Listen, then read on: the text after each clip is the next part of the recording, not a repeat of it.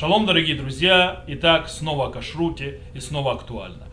Мы сегодня поговорим об одной очень интересной теме. Э, она встречается очень часто, можно сказать, почти каждый день, весьма актуально, весьма практично. Это вопрос, можно ли есть молочное, выпить стакан молока или съесть, э, допустим, мороженое после того, как мы поели мясное блюдо, но мяса в нем не было. То есть, например, суп, который был сварен вместе с мясом, но сам суп, э, который, то есть той части супа, которую мы ели, это была жидкость там или овощи и так далее, но самого мяса не было. И любой другой э, вид еды, который был приготовлен с мясом, но мяса там нет. То есть могу ли я съесть сейчас вот этот вот суп, допустим, куриный суп, куриный бульончик, чистый куриный бульончик, и после этого сразу уже и выпить молока или съесть мороженого, то есть ничего не ожидать. Источник этого закона находится в Тосфот, в трактате Хулин. И исходя, на, базируясь на этом Тосфот, э, Шурханух постановил следующее. Человек, который съел э, мясное блюдо, блюдо, не само мясо, можно ему после этого есть блюдо, сделанное из сыра, то есть молочное блюдо. И помыть руки между ними, это не обязательное действие, и человек может делать. То есть, в принципе, правда, есть те, которые логические авторитеты, которые требуют им омыть руки после этого дела. Но если человек собирается есть сыр, сам сыр после того, как он съел мясо, или мясо, само мясо после того, как он собирался, то есть съел э, молочное какое-то блюдо, то нужно э, омыть руки. То есть из слов Шульханаруха можно понять, с прямым текстом, что если человек выпил, допустим, куриный бульон или мясной бульон без самого мяса, то, да, он был сварен с мясом, конечно, то, но сейчас в нем нету кусочков мяса, то ему можно после этого выпить стакан молока или съесть молочное мороженое, и не нужно ему ничего не дать, ни 6 часов, ни 3 часов, ничего. То есть ничего не надо ждать. Э, есть книга Орзаруа, один из величайших мудрецов э, Европы времен Средневековья, который объясняет, почему это так. Очень интересное объяснение. Он говорит так. Из-за того, что э, в самом мясном блюде на данный момент нету самого мяса, то это не мясное блюдо. То есть там максимум, что есть, это вкус мяса. То, что называется там басар. То есть это как будто мы взяли какую-то парвенную еду, например, макароны или, там, или картошку, и сварили их в мясной посуде. И известно, что по закону Шурханрух постановил, что человек имеет право то парвенную еду, то есть парвенную еду, которая была сварена в мясной посуде, это называется надбарнат, может быть еще мы поговорим об этом, он может есть напрямую прямо с молоком. То есть э, по мнению Шуханруха, Рама, конечно, тут устражает, Рама говорит, что можно и их нельзя есть вместе, но можно ничего не ждать между тем, что ты съел эту картошку, связанную, сваренную в мясной посуде или мясной кастрюле, и между молочным э, продукцией. Не надо ожидать.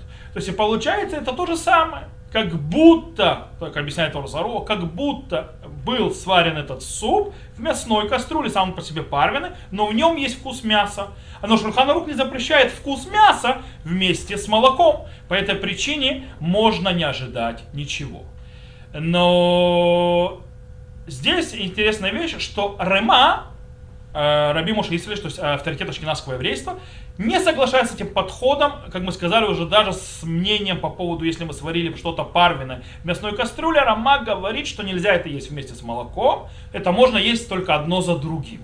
Что же Рама говорит по поводу нашего вопроса? Когда мы берем, например, то, как мы сказали, куриный суп, в котором нет курицы сейчас, или мясной суп, или какое-то другое изделие мясное, э, парвенное, которое сварилось в мясном, но сейчас мяса там нет.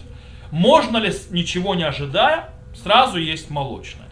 По этому поводу говорит Рома следующее, что обычай на данный момент устражать, и мы не едим э, э, молочное э, после того, как мы съели блюдо, которое было сварено вместе с мясом или на мясной основе.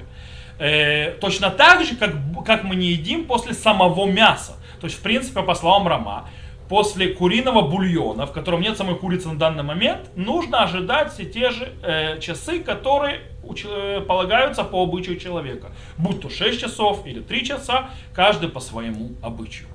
И пишет Рама, что этот закон нельзя изменять и нарушать. То есть, да, в принципе, уже очень жестоко. Он говорит, в элли шанот валифроцгаде. То есть, не, проход... не убирать ограждение это э, и устражение это, и не его не нарушать. Но, говорит Рама, если нету мяса в самом, э, в самой еде, в самом блюде, но он был только сварен в посуде, которая мясная, то можно после этого есть молочное. И тут нету обычая устражать.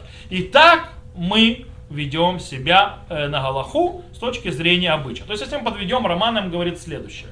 Он говорит, что нельзя есть молочное после еды, которая была сварена вместе с мясом или на мясной основе, хотя мяса на данный момент нет. То есть нужно ожидать, как будто вы съели мясо. Вы съели мясной бульончик, мяса не было, но вы обязаны ждать все 6 часов или 4 часа по обычаю, прежде чем что вы будете есть что-то молочное. С другой стороны, если вы сварили картошку, макароны или что-нибудь парвенное в мясной кастрюле, которой в этот же день варилось мясо, оно было чистое, вы можете после этого блюда парвенного есть молоко сразу, ничего не ожидая. А если прошло после больше 24 часов, между приготовлением мяса и вообще что-либо, точнее что-либо последнего в этой мясной кастрюле и между приготовлением парвиного, то вы можете это есть даже с самим молоком. Э, это галаха для ашкеназов. Понятно, что есть сефарды, которые идут за, э, восточные евреи, которые идут за Шурхана Рухом, и постановление Раувади Юсефа, и они могут не ожидать после куриного бульона ничего. Так что если вы видите сефарда, который после куриного бульона берет себе, без мяса, естественно, берет себе мороженку, или берет себе кусочек сыра или так далее, то знаете, он полагается на Шульхану Рух. Хотя многие восточные евреи устражили точно так же, как и ашкеназы. На этом мы закончим еще один наш коротенький урок о кашруте. Всего вам хорошего.